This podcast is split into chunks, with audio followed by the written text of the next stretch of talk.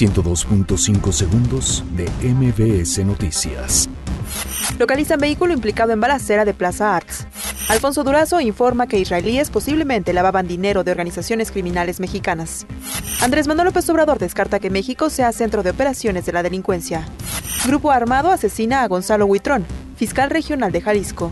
Juez niega suspensión definitiva a Emilio Lozoya contra aseguramiento de cuentas bancarias. Pemex reporta pérdida de 52.8 mil millones de pesos en segundo trimestre de 2019. Actividad económica de México cayó 0.4% en mayo de 2019, informa el INEGI. Balanza comercial de México registra superávit de 2.561 millones de dólares en junio.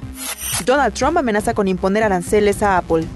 Alejandro González Iñárritu recibirá galardón en el Festival de Cine de Sarajevo. 102.5 segundos de MBS Noticias.